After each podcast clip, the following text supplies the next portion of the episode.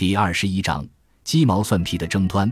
到了三月十四日，当英国的宗教问题即将稳定，同时英法的和平协议也将拍板定案时，伊丽莎白女王私下召见了斐利公爵，同时表达自己身为异教徒，无法与菲利普国王陛下成婚。最重要的是，他也完全不想结婚。他希望英国与西班牙间的友邦关系能和缔结姻亲带来一样的益处。当斐利公爵询问他如何做此决定时，他开始变得心烦意乱且激动异常，最后斐利公爵只好不断保证，无论是他自己还是菲利普国王都没有将他视为异端。他也告诉伊丽莎白女王，他们都不敢相信他会批准国会辩论的法案。伊丽莎白女王则声明自己是新教徒，没有任何事情能改变她的观点。我的主公也不会为世界上任何国家改变自己的宗教信仰。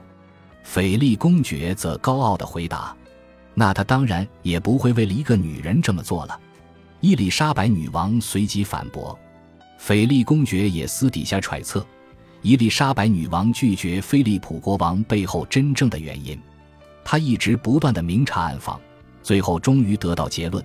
于是他向主公回报，他无法传宗接代。在斐利公爵的信件中，曾提及神秘的事项。关于菲利普国王没有娶伊丽莎白女王背后的秘辛，可能就是来自斐利公爵的揣测。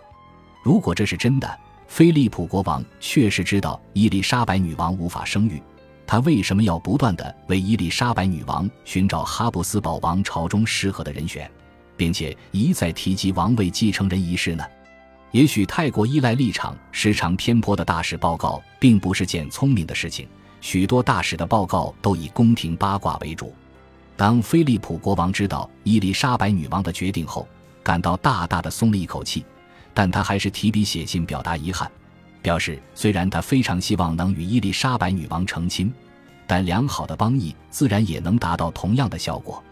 然而，西班牙与法国间也正朝和平之路前进，三月都还没有结束。菲利普国王便急匆匆地宣布将与亨利二世的女儿华洛亚公主伊丽莎白成婚。当伊丽莎白女王听到这个消息，她欣然接受了这件事。她发出了一声近似笑声的叹息。她掩饰了与菲利普国王无法成亲的原因，归咎于他没有给个答案，甚至假装愠怒，因为菲利普国王并没有准备好，给他三四个月的时间考虑。他宣布菲利普国王对他的爱。绝对不如斐利公爵所要他相信的那么深刻，而大使斐利公爵则本能地感觉到，伊丽莎白女王是在嘲笑菲利普国王。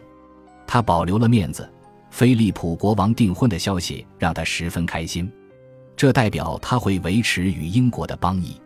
接着，斐利公爵很快地向他保证，他的主公生怕伊丽莎白女王觉得受到轻蔑而焦虑不已，因此就算西班牙与法国建立邦谊。他仍将会继续作为一个好的兄长，对于他的疑虑给予大量关注，将他的事当成自己的事情来看待。同时，未来在他的婚姻大事上也会给予协助。自此，伊丽莎白女王与斐利公爵的关系便陷入紧张，这可能都是因为他变幻莫测、戏弄或误导他的倾向和喜欢玩外交游戏所致。简言之，他绝望地执笔写信给菲利普国王。我只能向国王陛下回报，这个国家在经历三十年您所知悉的统治现况后，落到恶魔的女儿手中。他是这块土地上最大的恶棍与异端。斐利公爵于三月收到召唤他回国的消息，感到十分轻松。接替他职位的将是处事经验老道的一位牧师拉奎拉主教夸德拉。是年三月三十日，主教抵达伦敦。而斐利公爵则继续以大使之名在英国待到五月。然而，菲利普仍然坚信伊丽莎白女王与英国自当回归天主教怀抱，最好可以加入哈布斯堡王朝。他已经了解神圣罗马帝国的居心，于是决心撮合伊丽莎白女王与其中一位大公。四月十一日，他给了斐利公爵一张联络便条，条列出两国联姻的益处。并指示斐利公爵向伊丽莎白女王提出此紧急请求。他表示，两位大公都没有自己的公国，因此都能够自由地前往英国并永久居住。两个人都非常适合协助他承担政府运作的责重大任，同时英国还能与哈布斯堡王朝维持良好联系，还有其强权在背后撑腰。因此，与哈布斯堡王朝联姻，无论在欧洲或英国臣民眼中，都将能提升他的威望，再也没有人敢起而对抗他。当然，这一切的代价。就是要伊丽莎白女王改信天主教，并且放弃自由。到了四月初，在菲利普国王与华洛亚公主伊丽莎白大婚后，随着卡托坎布雷斯合约的签署，英法与西法之间确定走入和平。根据合约内容，加莱港未来八年将属法国。伊丽莎白女王认为，在那之后，甚至更快就可能夺回加莱港。毕竟这是她的梦想之一，她也以此不断的欺骗自己。政治上，他的根基已更稳固，也更有信心能向欧洲其他国家宣布，英国是一个新教国家。复活节时，伊丽莎白女王与上议院全体议员研商新法，最后终于与恪守教规的改革人士达成共识。伊丽莎白女王将享有英国国教最高总督称号。仪式统一法则则以一五五二年爱德华六世时生效的公祷书为准，弥撒在法律上失效，所有仪式都需以英文进行。圣餐变体遭到否决，领受圣餐者只要在心中有信念，便可领受福音。教堂中的装饰品与祭袍将由女王决定，只要超过十六岁的臣民，每周日都必须上教堂，否则将罚还十二便士。而这些罚还自然主要是来自不愿服从的天主教徒，否则他们可能会受到骚扰。事实上，在英国部分地区，许多人因为参与弥撒而遭受相当大的骚扰。四月二十三日，伊丽莎白女王从忙碌的协商行程中抽出空档，与潘布鲁克伯爵在布莱尔附近的河畔宅邸贝纳德城堡共进大餐。餐后，女王登上小船航行在泰晤士河上。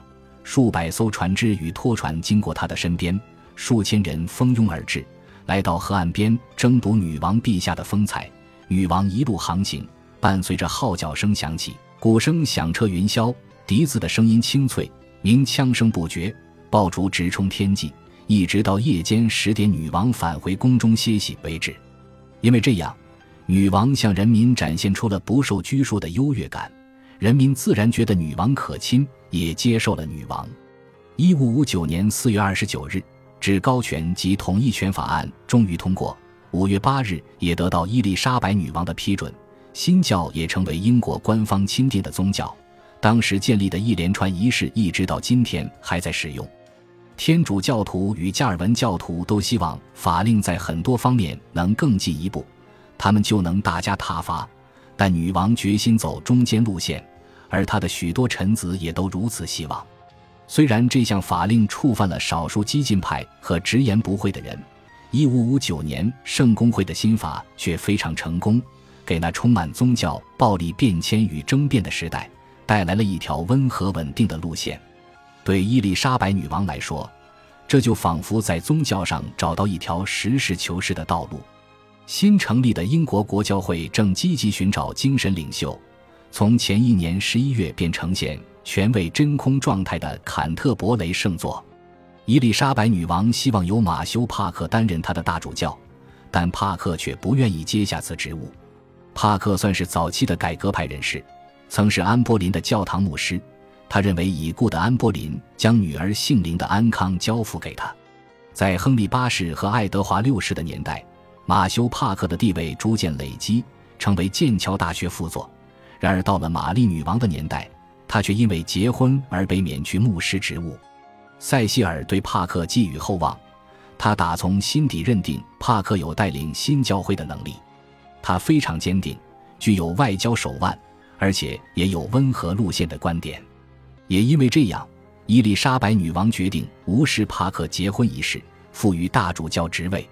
但帕克却忧心忡忡。我宁愿坐牢，也不想接下这个职务。他如此表示，但伊丽莎白女王与塞西尔却十分坚持，而帕克却一直到1559年8月才服从命令。此时，斐利公爵早已认定伊丽莎白女王是要下地狱的，但为了竭尽所能的拯救他与他的臣子们受到永久的诅咒毁灭，他和哈布斯堡王朝使者赫尔芬斯坦伯爵一起，希望可以促成伊丽莎白女王与哈布斯堡王朝其中一位大公的姻缘。哈布斯堡君主才刚派人将大儿子费迪南德的画像送抵伦敦使馆，斐利公爵则全力展开这一计划。决心让菲利普国王成为安排这项婚事的大恩人。大使求见女王，希望谈论这个问题，但女王却轻巧的推脱，让大使恼怒不已。到了四月十八日，他在报告中写下：“老实说，我无法告知国王陛下这个女人想做些什么，而最了解她的人，了解的都没有比我多。”感谢您的收听，喜欢别忘了订阅加关注。主页有更多精彩内容。